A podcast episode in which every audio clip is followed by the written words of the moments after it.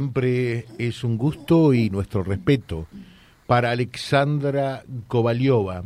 Eh, es una persona que vive seguramente el sinsabor de una guerra que por allí cuesta todavía entender eh, en, Rusia, eh, atacando, invadiendo Ucrania. Se cumplió el último viernes un año de aquella invasión. Alexandra, ¿qué tal? Buen día. Buen día. Bueno, ¿cómo se vive? Bueno, sí, mi país ha sufrido mucho y no solamente de los bombardeos eh, directos que han llevado la vida de eh, unos uh, como 8 millones de personas. Esas son cifras que son comprobadas por la Organización de Naciones Unidas, pero nosotros sabemos que hay mucho más gente que, mucho más gente que se han muerto. Pero eh, también a la gente afectó mucho los cortos de energía porque habían bombardeos de eh, infraestructura del país, eh, estaciones eléctricas, centrales,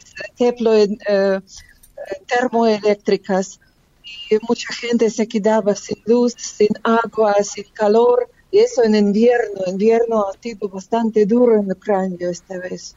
Claro. Eh, eh, ¿Cuántas personas lamentable y penosamente eh, han muerto en este año de una, de una guerra? todas las guerras son increíbles, todas las guerras son repudiables por igual, ¿no? Pero, pero ¿cuánta gente ustedes dicen que han muerto? Uh, Organización de Naciones Unidas, ellos han comprobado las muertes de ocho miles, pero ellos mismos afirman que saben que son muchísimo más y yo he encontrado eh, que nuestra policía ahora dice que habían casi doble, eh, unos 16 eh, millones que se han muerto. Perdón, no, te alcanzamos a entender bien, Alexandra. 16 millones de personas. Oh, miles de personas, disculpa, miles de personas. 16 mil personas. Miles de personas, sí, 16 mil personas. Es una información de nuestra Policía Nacional de Ucrania, porque han encontrado eh, unos como 21 fosas comunes en territorios uh, desocupados. Y todavía no sabemos cuántos hay en territorios actualmente ocupados por Rusia. Eh, y dentro de eso también eh, leía un número importante de niños, ¿no?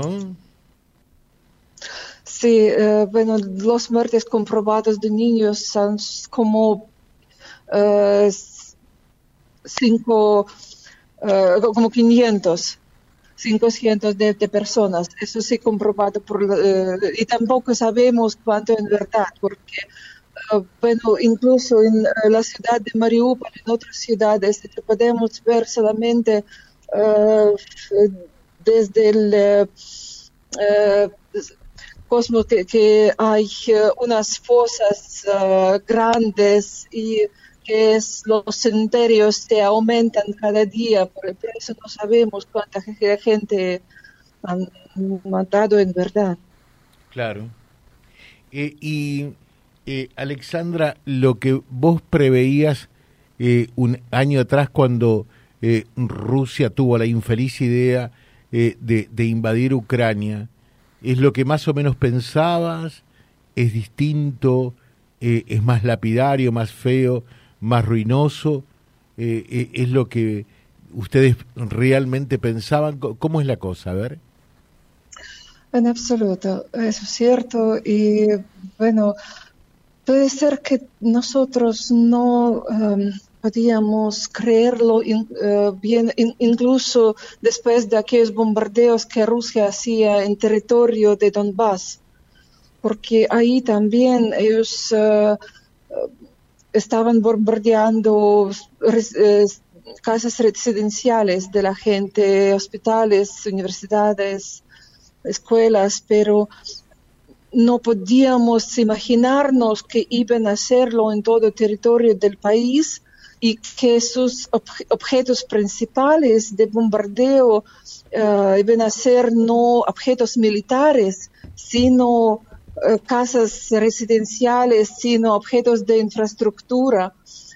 Y bueno, si usted puede leer medios rusos y escuchar lo que dicen en su televisión, en su radio, si puede leer sus redes sociales, hay muchísimo de agresión en contra de ucranianos, encontramos en todo. Y hay muchos, uh, así como que uh, ellos que, uh, dicen que hay que matar a ucranianos, hay que congelar, hay que la gente sufre de, de frío, hay que dejarlo a todos sin energía, sin electricidad. eso es terrible. Eso es lo que nosotros no esperábamos, porque pensamos que iba a ser un bueno, una guerra de ejércitos, una guerra, eh, una guerra normal, una guerra común, pero, pero lo que hacen es cometen muchos um, delitos que no son compatibles con el uh, derecho internacional, con, con derecho de la guerra, con, leyes de la guerra y hay muchas violaciones de, de guerras de la guerra uh, de, leyes de la guerra que son eh, reconocidos en el mundo.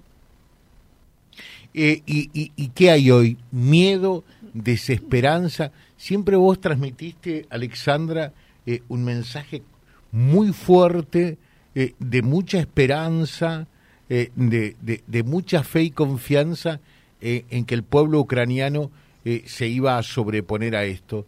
¿Seguís con, con esa fuerza y con esa entereza? Claro, por supuesto. Y bueno, sí, todavía hay unos como 109 kilómetros de nuestro territorio, eso 80, 18% de nuestro territorio está ocupado, pero también muchos territorios que están desocupados. Y nuestro ejército lo está haciendo bien y nosotros sabemos que está conteniendo ataques del ejército ruso en regiones como Donbass, eh, primeramente.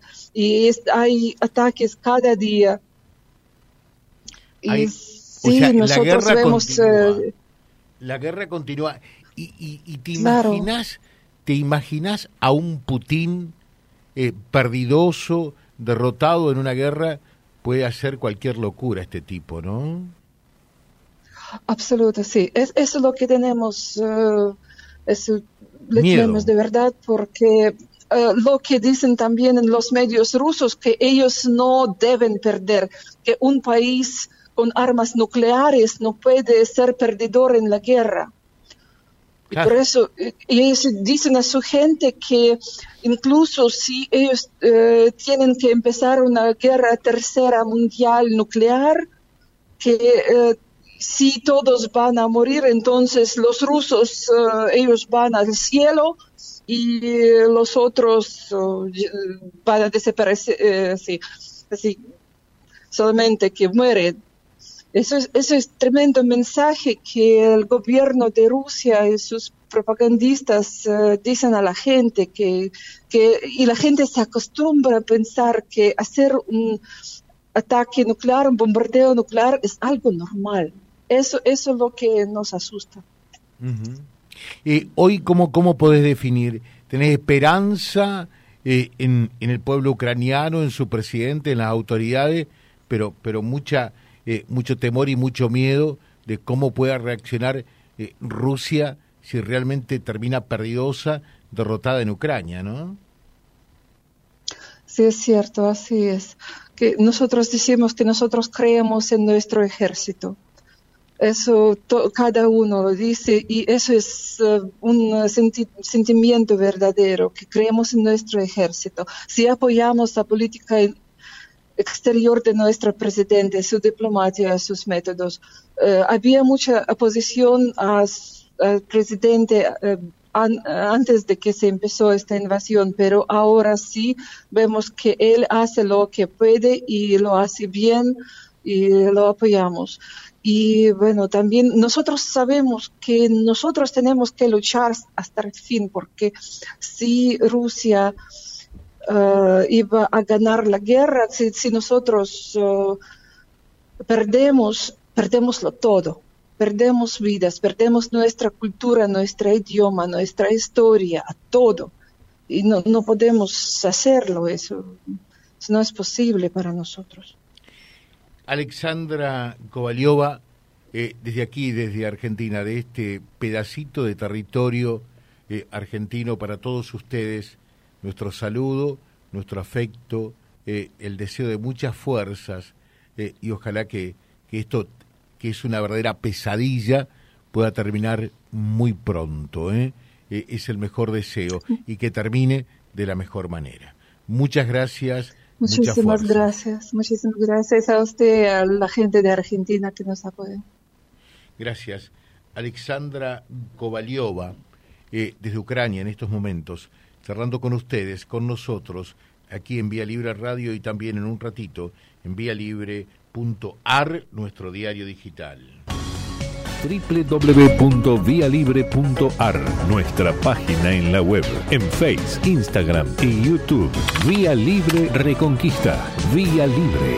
Más y mejor comunicados.